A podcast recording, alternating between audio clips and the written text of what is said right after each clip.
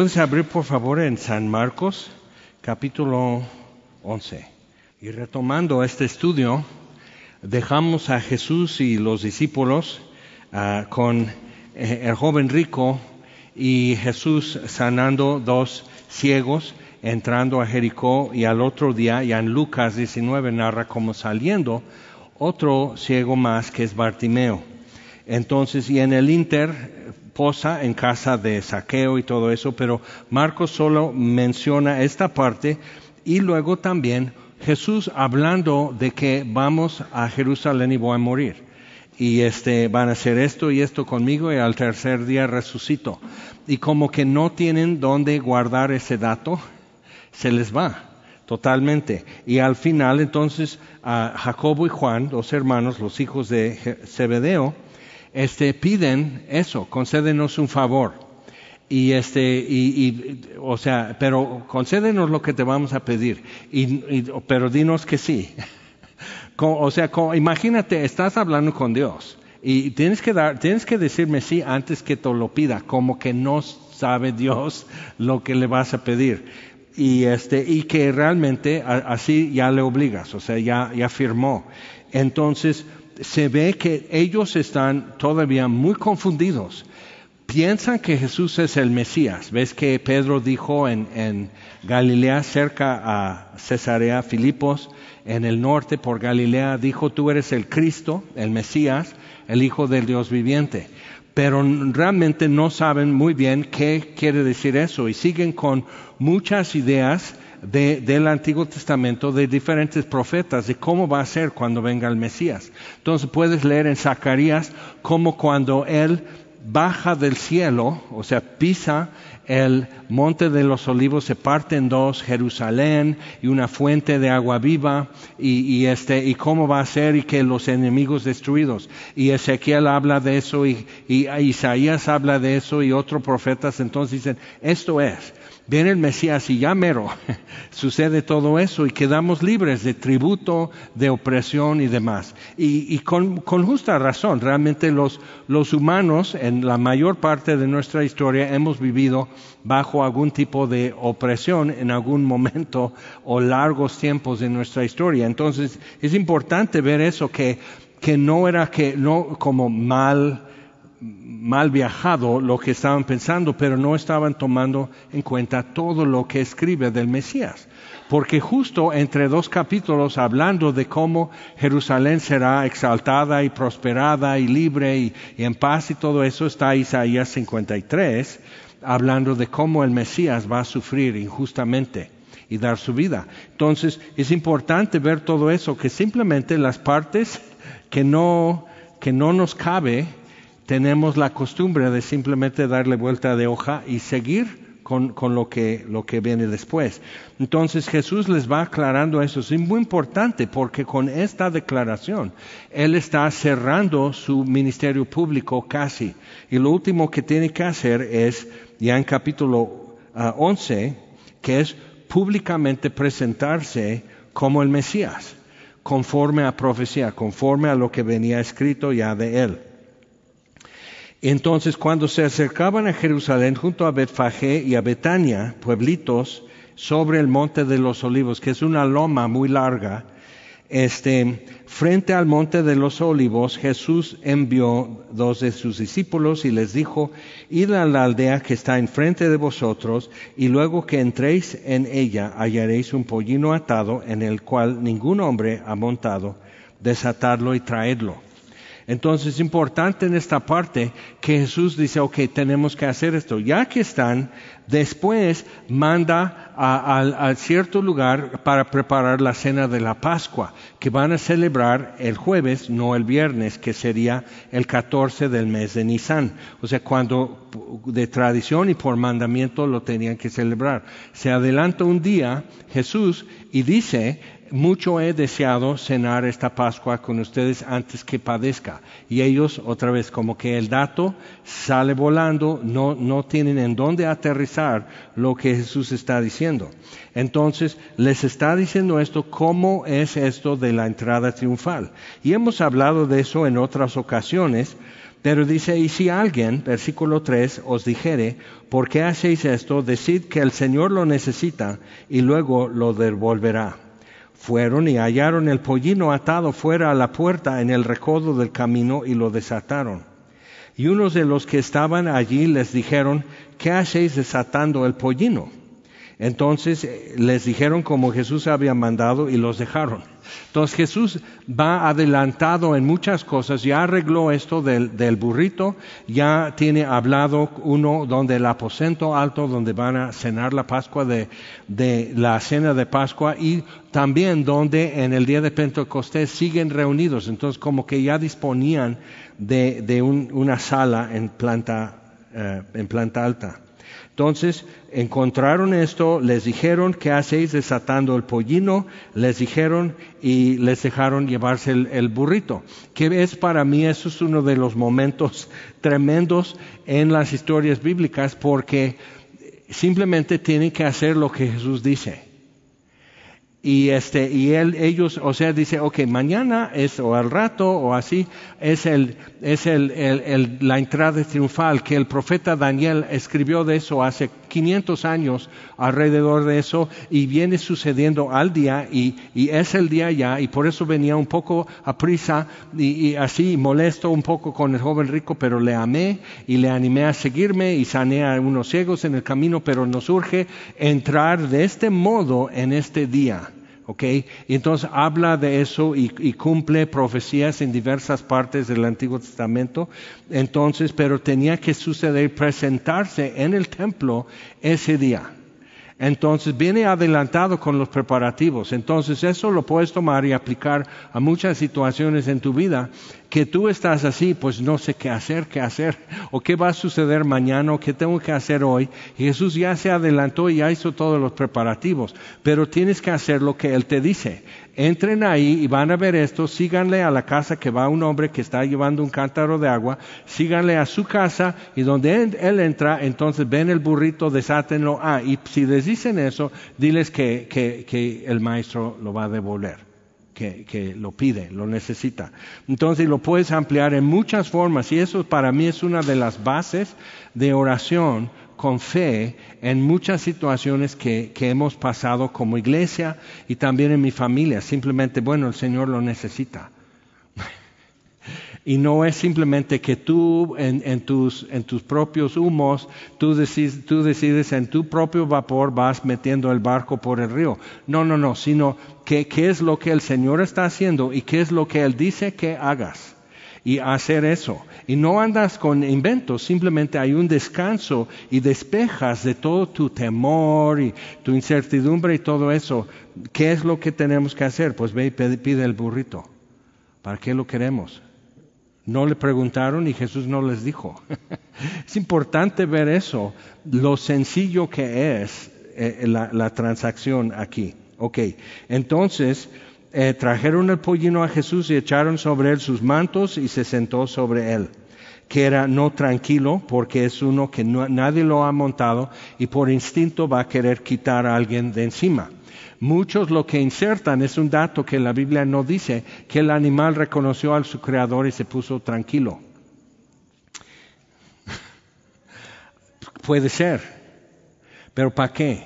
Pues eso es para mostrar qué. Entonces, eh, o sea, todo el mensaje de venir al Mesías de este modo, como haría un rey en el día de su coronación, haría lo mismo. Entonces Jesús está diciendo, yo soy el hijo de David, yo soy el rey de Israel, yo, yo vengo a, esto. Y lo que tenían que hacer es que el sumo sacerdote lo tenía que ungir en la plaza del templo como Mesías como hijo de David, como rey. Era su reputación, era su fama y se negaron. Y eso es muy importante ver por lo que sucede.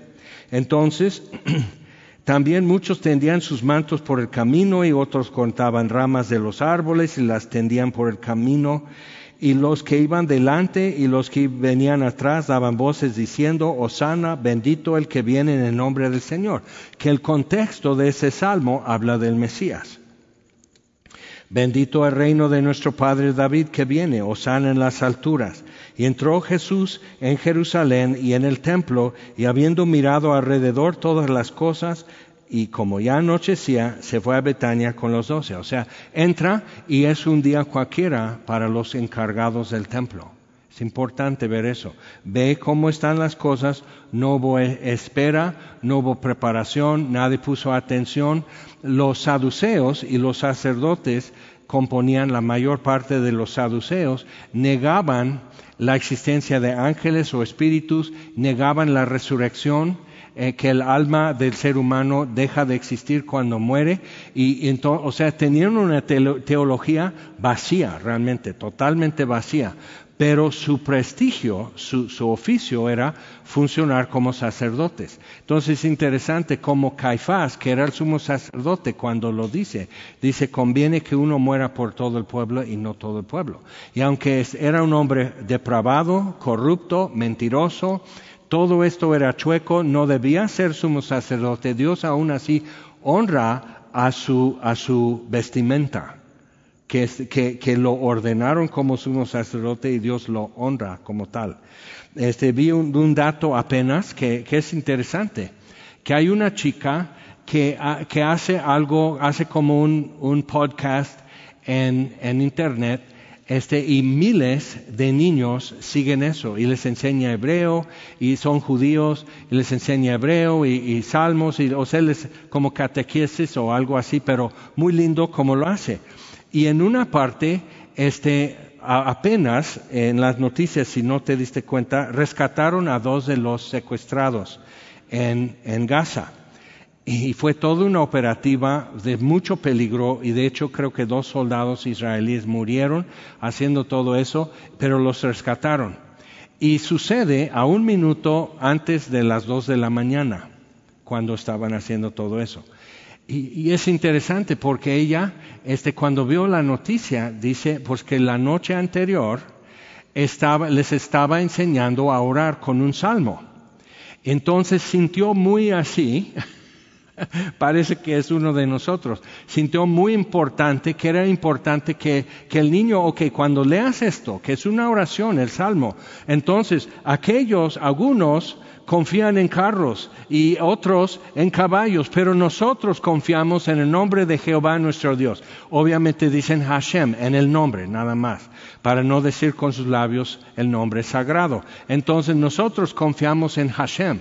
Y dice ahora, vuelve a decirlo, pero ahora grítalo con toda tu fuerza. O sea, ¿qué es esto, no? Entonces, todos los niños que en línea, igual, ahora todos vamos a decirlo juntos, bien fuerte. Y así, y terminaron y ya. Y eso fue, cuando hicieron eso fue a un minuto antes de las dos de la mañana. Entonces Dios honra su nombre, Hashem, el nombre, que es sagrado el nombre de Jehová. En ese nombre seré recordado, invocado por todas las generaciones. Entonces, al decir eso, Dios, o sea, tú dices, sí, pero rechazaron a Jesús, no oraron en el nombre de Jesús. Sí, sí, sí, pero Dios honra su nombre aun cuando no le honran a Él como Él debe de ser honrado. Entonces es importante ver esto con Caifás y todo lo que está pasando. Jesús llega a tiempo al templo en Jerusalén. Como siglos antes, Daniel escribió exactamente cómo iba a ser y para qué llegaba. Para poner fin al, misterio de iniquidad, para poner fin a la prevaricación, para expiar el pecado.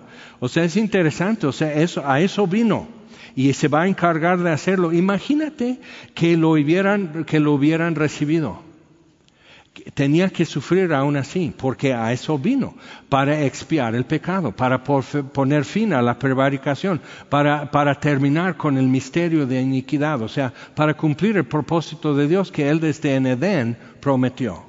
Entonces es importante ver eso. Él viene a eso. Es una tarea algo importante, ¿no crees? Que toda la existencia de la nación de Israel era para preparar el mundo para este evento.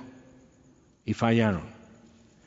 Entonces es importante. Y tú y yo, seguramente, en algún momento de nuestra vida, toda tu existencia era para esto y fallaste.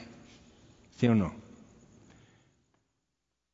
Y Él vino a expiar el pecado de gente que para eso existes, tú, yo, y fallaste. Es importante ver eso. Entonces, expió nuestro pecado. Pero entonces, ¿qué habría sido esa semana si lo hubieran recibido y reconocido como Mesías? Así, como que simplemente, entonces, a ver, siéntate, por favor, o siéntese, Señor. A ver, Caifás. A ver, entonces explica. No, pues es esto. Pero sí, ustedes están errando mucho porque ignoran el poder de Dios y ignoran las escrituras. A ver, explícame. Porque después en el libro de los Hechos muchos sacerdotes ya creían. Entonces algo sí empezó a suceder, pero sucedió mal. Sucedió no de la forma que hace lucir un pueblo. Entonces para nosotros tu conversión y el momento que por fin entiendes y respondes a Dios no viene en la forma que más te hace lucir como una persona espiritual, una persona entendida, sino muchas veces luces mal, como ignorante, rebelde, torpe, tronco, o sea, luces mal, pero te recibe, te restaura y te perdona. Ok, entonces, ve todo lo que está pasando y lo que no, y ya anochecía se fue a Betania con los doce. Al día siguiente, cuando salieron de Betania, tuvo hambre y viendo de lejos una higuera que tenía hojas, fue a ver si tal vez hallaba en ella algo. Pero cuando llegó a ella, nadie, nada halló sino hojas, pues, no era tiempo de higos. Ahora, lo que hay que, hay que, pues entonces, bueno, ¿por qué maldice la higuera? Porque dice, dice, entonces Jesús dijo a la higuera, nunca jamás coma nadie fruto de ti. Y lo oyeron sus discípulos. Vinieron pues a Jerusalén y entrando Jesús en el templo, pero ve lo que dos cosas están sucediendo. Al, va rumbo al templo para hacer esto. Versículo 15. Entrando Jesús en el templo, comenzó a echar fuera a los que vendían y compraban en el templo y volcó las mesas de los cambistas y las sillas de los que vendían palomas. Todo eso creció.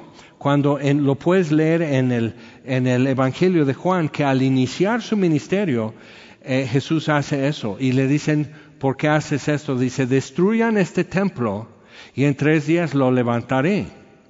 ¿Qué es lo que él está diciendo? Dice ahí Juan anota, eso es, hablaba del templo de su cuerpo, pero ¿qué es lo que él está diciendo? Hasta entonces el lugar que cualquiera de ellos tenía que presentarse y estar en ese recinto sagrado, tenías que estar en eso para tener contacto con Dios. ¿De acuerdo?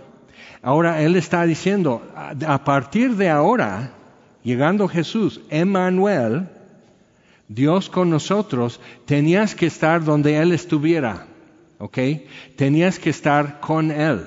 Por eso en su discurso con sus discípulos en el aposento alto, cuando dice, el, el Espíritu Santo, el otro como yo, vendrá a ustedes él mora con ustedes y estará en ustedes. Entonces Dios con nosotros. Entonces la promesa de una virgen concebirá 700 años antes de su nacimiento, y dará a luz un hijo y será llamado Emmanuel, Dios con nosotros. Entonces, cuando Él está demostrando eso día con día durante cuatro años de su ministerio público, Dios con nosotros, y haciendo señales y multiplicando pan y consolando a, a los papás de una niña que murió y todo eso, o sea, todo lo que Él está diciendo, Dios con nosotros. ¿Ok? ¿De acuerdo? Ahora, cuando resucita y en el punto de la ascensión, ¿qué es lo que dice la promesa, la última promesa en San Mateo? He aquí estoy con vosotros, Dios con nosotros, todos los días hasta el fin del mundo. ¿Ok? Entonces realmente es ahora no en el templo, por eso Dios permitió que destruyeran Jerusalén y el templo y no se ha podido reconstruir el templo en dos mil años. Entonces, viendo eso, Dios realmente no tiene uso para el templo porque ahora es en Cristo que está la esperanza de gloria. Entonces, bien, Él está ahí ya cerrando su ministerio, abrió haciendo esto, cerrando su ministerio, lo vuelve a hacer y no consentía que nadie atravesase el templo llevando utensilio alguno.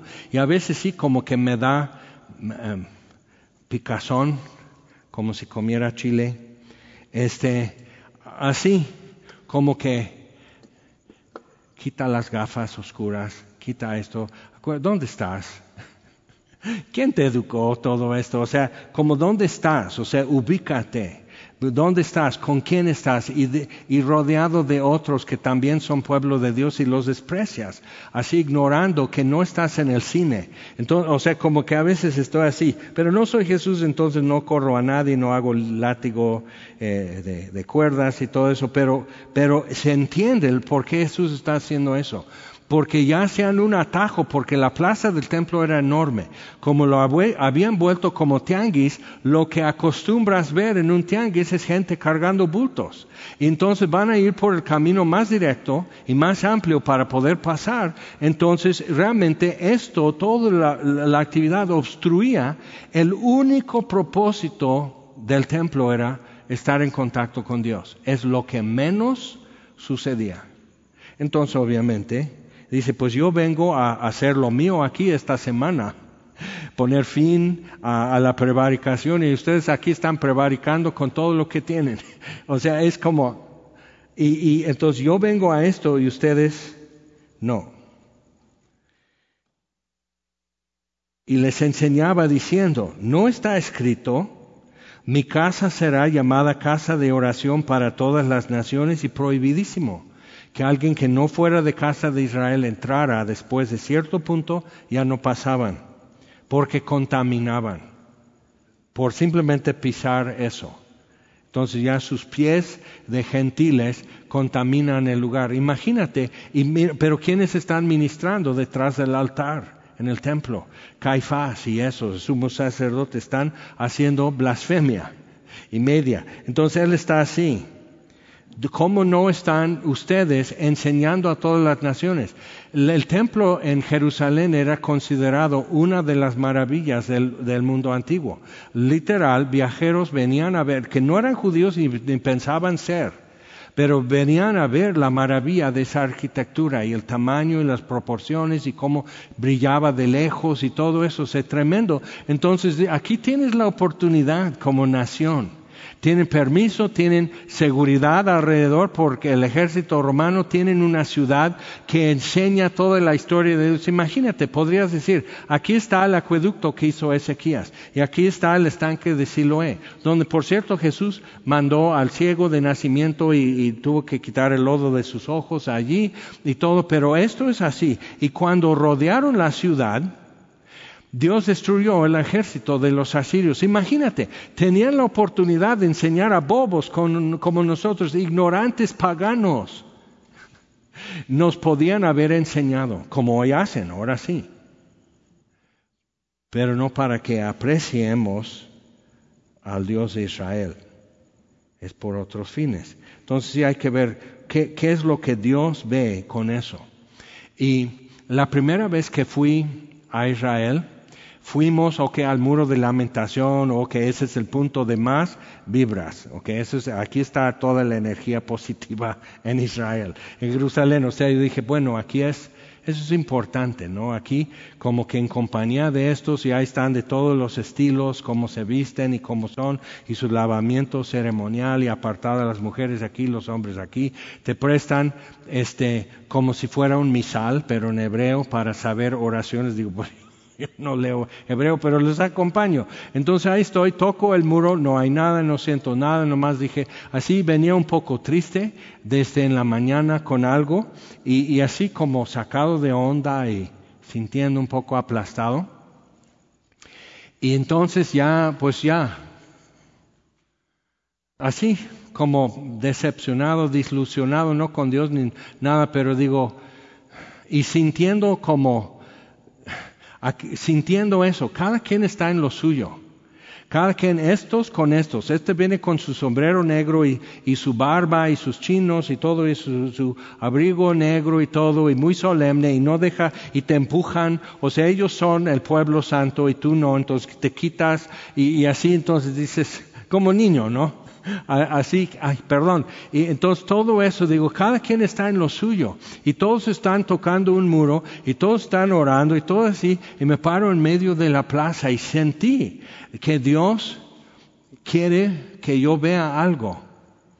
Ahora ya sabía que donde llaman esto no es el muro del templo, son, es parte de los cimientos. Entonces aquí tenemos la tienda de, bueno, las oficinas ahora del ISTE, pero era la tienda del ISTE. Entonces si te das cuenta, tú puedes ir abajo aquí en el estacionamiento y lo que tú estás viendo es la parte de más arriba de los cimientos de la tienda del ISTE. Imagínate cuando aquí es donde te atienden, entrando sobre la otra calle, entras por a este nivel, arriba.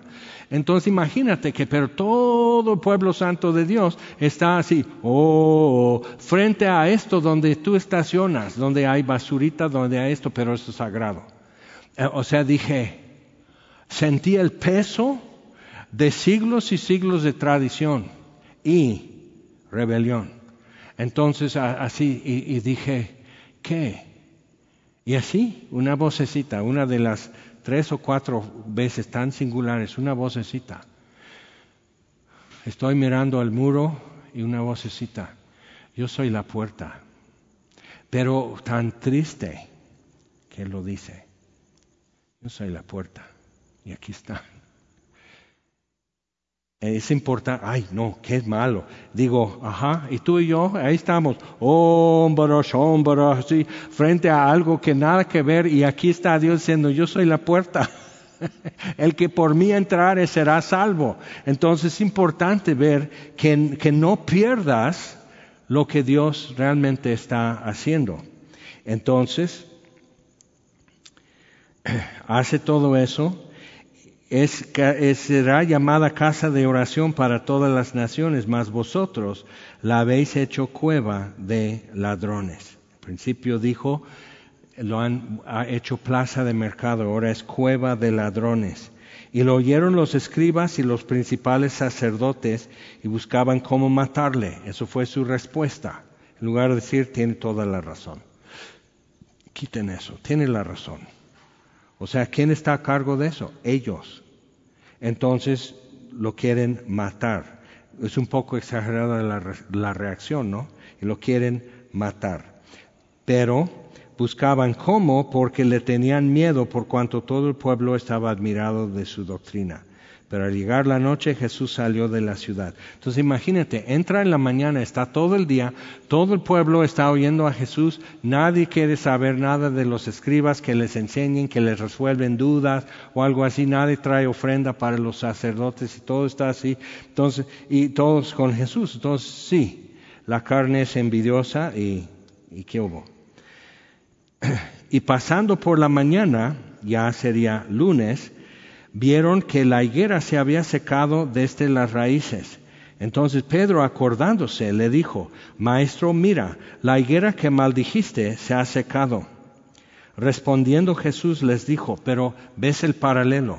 Juan 1.11, a lo suyo vino y los suyos no le recibieron. ¿Ok? Es importante. Entonces igual se secó la higuera. Jesús dio una parábola acerca de una higuera así y ahora está tomando la sentencia por no dar fruto. Ahora, una nota sobre eso. No había higos, buscó entre las hojas, no había higos. Es importante ver que el higo no aparece en la, primavera, sino a fin de verano.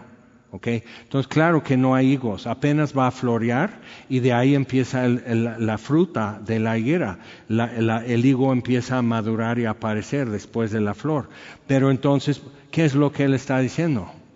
Ya es mucho, ¿no? O sea, siquiera muestra un intento. Imagínate si la higuera hubiera tenido como dos o tres botoncitos, que eso ya va a ser flor, o que ya, ya floreó y esa flor cayó, pero sí va a haber un higo de ahí. No va a haber mucho, pero sí va a haber uno, dos o tres higos de ahí. ¿Va? Entonces, tantito que lo hubieran recibido tantito que hubieran reconocido. Entonces, por eso la sentencia es muy dura, pero también la paciencia fue muy larga. Entonces, respondiendo Jesús les dijo, tened fe en Dios. O sea, toma la cuestión y lo pone en otro marco. No que así también, si no me haces caso, te vas a secar desde los pies hasta... o sea, eso es lo que haríamos nosotros. Aprovechas el momento para meter miedo, porque miedo produce disque obediencia. Entonces eso es lo que normalmente pensamos que es lo que hay que hacer. Mira, se secó la higuera. Así también te vas a secar, Pedro, por eso obedéceme. O sea, ¿quién no te ha regañado con esa voz? Entonces, tened fe en Dios. Porque de cierto os digo que cualquiera que dijere a este monte, cambia su atención no de la higuera estéril, porque ya terminó su historia.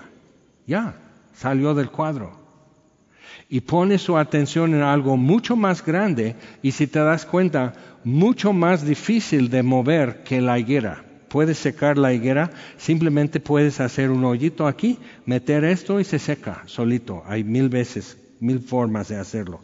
Entonces, que cualquiera que dijere a este monte, quítate y échate en el mar, y no dudare en su corazón, sino creyere que será hecho lo que dice. Estos son los que ya le trajeron el burrito. Hicieron algo que Jesús dijo que parecía no tener ningún sentido. Lo hicieron y eso se convirtió en la entrada triunfal. Pero eso se convirtió en el rechazo de Jesús. Entonces de ahí arrastra la higuera como ilustración de eso y Jesús ya está cambiando o sea, él ya tiene otros temas que decir, ya estoy muy enojado con esta nación que me rechazó. No, tiene otros temas. Entonces, ve esto y que no durar en su corazón, sino que creyere que será hecho lo que dice, que lo que diga le será hecho. Pero entonces podemos simplemente espontáneamente de nuestro iris decir, no, pues quita esta montaña, nomás para ver, sentir nuestro poder mágico. ¿Para qué quieres mover la montaña? ¿Qué te hizo la montaña? ¿Qué mal te hizo? ¿En qué pecó contra ti? Entonces, como es lo mismo que el burro, el monte. El Señor lo necesita. Es Él. y mi proceder es de lo que Él me dijo. Entonces yo tengo que ir a traer algo, pues esta montaña, Jaime, lo tienes que quitar. Y yo, Mejor me pones a servir en estacionamiento, ¿no? Y muevo coches y lo estaciono bien bonito y bien pegaditos, les entrego su, su llave y al final del día, este, ahí está su coche y no hay ni siquiera raya ni mancha en el carro. Mejor eso, ¿no? Mejor me pongo a servir en cunero, mejor me pongo a enderezar las sillas de aquí, mover una montaña.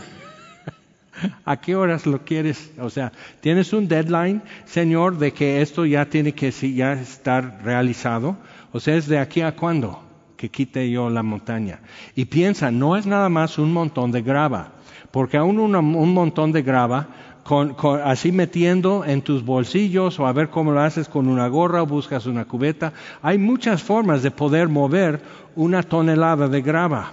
No es mucho eso, pero, pero esa grava fue piedra y la trituraron. Entonces, ¿qué es lo que vas a hacer con una montaña como el Teposteco? Y decir, quítate y échate al mar. Y luego los que viven en la costa van a morir ahogados por el tsunami que va a suceder cuando tú sueltas la montaña en el mar. ¿Estás seguro que quieres montarle esa montaña?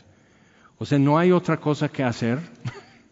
Haz 20 lagartijas. O sea, hay muchas cosas que puedes hacer si quieres impresionarnos.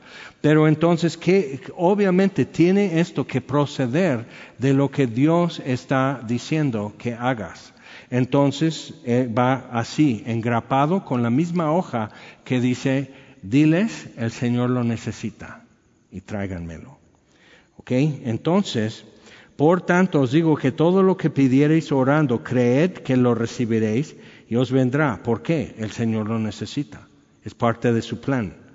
Y cuando estéis orando, perdonad. Interesante. Luego mete algo que más nada que ver con tu gran fe para mover una montaña. Y luego pone otra cosa que dice, ah, no, pues mejor ahí se quede la montaña. Que yo perdone a este vato, yo no, o sea, yo perdono primero la montaña y no el vato que me ofendió. Entonces, importante ver cómo Jesús está cambiando a un marco y luego pone marco, ese marco en un marco mucho más grande que es el perdón. Si tenéis algo contra alguno, para que también vuestro Padre que está en los cielos os perdone a vosotros vuestras ofensas. Está tremendo eso. Pero entonces entendemos aquí lo que estorba nuestras oraciones. Es importante ver cómo Pedro exhorta en los matrimonios cómo tratarse y dice, para que vuestras oraciones no tengan estorbo. ¿Ok? Es importante. Porque si vosotros no perdonáis, tampoco vuestro Padre que está en los cielos os perdonará vuestras ofensas. Volvieron entonces a Jerusalén. Eso es la mañana, van caminando del pueblito hacia Jerusalén, cruzan un puente, entran en la plaza del templo y andando él por el templo vinieron a él los principales sacerdotes, los escribas y los ancianos. Y le dijeron, ¿con qué autoridad haces estas cosas? ¿Y quién te dio autoridad para hacer estas cosas? Jesús respondiendo les dijo, os haré yo también una pregunta respondedme y os diré con qué autoridad hago estas cosas. ¿Ves que ya no explica, ya no cita la Biblia con ellos? Porque han repudiado la palabra de Dios. Entonces ya no les cita. O sea, dice, mi casa será llamada casa de oración para todas las naciones, pero ya, con eso cierra la boca y ya no va a hablar de estos temas con ellos. Y la próxima vez que cita la Biblia es cuando lo están interrogando en casa de Anás y, dice, y, dice, y te conjuro por el Altísimo que me digas la verdad. ¿Eres el Cristo? Y dice, sí, lo soy. ¿Por qué? Por invocó, porque invocó al Padre. Y Jesús sometido al Padre dice, por él te respondo. Entonces les está enseñando, pero dice, y de aquí en adelante me verán viniendo en las nubes con la gloria de Dios, que es el libro de Daniel. y se explotan, pobrecitos. El bautismo de Juan, esta es su pregunta, ¿el bautismo de Juan era del cielo o de los hombres? ¿es, un, ¿Es una cuestión humana o era el profeta de Dios? Respondedme. Entonces ellos discutían entre sí diciendo, no qué es la verdad, sino qué le decimos, que no es siempre lo mismo. Si decimos del cielo, dirá, ¿por qué pues no le creísteis? Y si decimos de los hombres, pero temían al pueblo, pues todos tenían a Juan como verdadero profeta. Así que respondiendo dijeron a Jesús, no sabemos. Entonces respondiendo Jesús, les dijo, tampoco yo os digo con qué autoridad hago estas cosas. Entonces, si te das cuenta, ya en Hechos capítulo 3, arrestan a Pedro y Juan porque sanaron al cojo que estaba pidiendo limosna entrando al templo, lo sanan, la gente está así, cinco mil más creen ese día, es tremendo lo que está pasando, los arrestan porque esto de Jesús en el templo ya no quieren. Y ya lo crucificaron y sigue esto y está peor que antes. Entonces, están con todo eso y dicen, pues ustedes tienen que pensar si es que si hay que obedecer a Dios o a los hombres cuando hay una diferencia de opinión. ¿A quién obedecemos? La próxima vez que los arrestan ya les dicen, vamos a obedecer a Dios. O sea, no hicieron su tarea, no estudiaron esto, no saben contestar la pregunta de este con Jesús. ¿Ves que es un hilo de aquí a Hechos 3 y Hechos 4 que ellos siguen instruyendo a los fariseos y sacerdotes? Entonces ya capítulo 12 ya, ya es otra parte, que él ya, em, ya se voltea y está enseñando al pueblo, no a los líderes, ya no tiene nada que decirles. Entonces están, o sea, con, con esto y él está mostrando qué es realmente vivir en el reino de Dios. Y toda su enseñanza en capítulo 12, capítulo 13 es acerca de eso. En capítulo 13 se enfoca en lo que viene al futuro, que es lo como lo que pasó con la higuera, esto viene a Jerusalén. Entonces ves que esto va caminando, es parte de lo mismo. La higuera, el rechazo de Jesús cuando llega al templo, la higuera y ahora está sentenciando Jerusalén en capítulo 13, capítulo 12, termina la última pregunta eh, que le hacen a Jesús y con eso ya no, le ya no se atreven a decirle nada. Entonces, y simplemente esto cierra con un detallito, que vio una viuda depositando dos moneditas en la ofrenda y dice, ella dio el 100%, es todo lo que tenía. y los ricos dan un poco de lo que les sobra. O sea, simplemente está diciendo, lo que muchas veces nos impresiona, no sabemos el trasfondo para de veras tener estadísticas y porcentajes y todo eso. Y no, es muy de pequeño impacto lo que ella ofreció, pero es todo lo que tenía. Entonces ajusta nuestra perspectiva. Eso ya lo veremos en más detalle, pero vamos a orar. Señor, te damos gracias por tu palabra. Y gracias que en todas estas te, te mostrase magnífico, justo, sabio, Señor. Y aún así, cuando nadie entendía bien, ni tus discípulos entendían bien, era como más propio decir, pues ahí muere. Y no lo hiciste, sino hiciste la voluntad del Padre. Y tenías los ojos puestos en el gozo delante de ti, que era llevarnos a Dios. Entonces, Señor, te damos gracias por eso y necesitamos que nos tomes de la mano en todo esto, porque hay montañas que hay que mover. Pero si estamos orando y nos acordamos de alguito, tenemos que arreglar eso también. Entonces, Señor, llévanos de la mano en todo esto y guíanos a donde nos estás llevando aquí en San Marcos. Te lo pido en el nombre de Jesús. Amén. Señor les bendiga.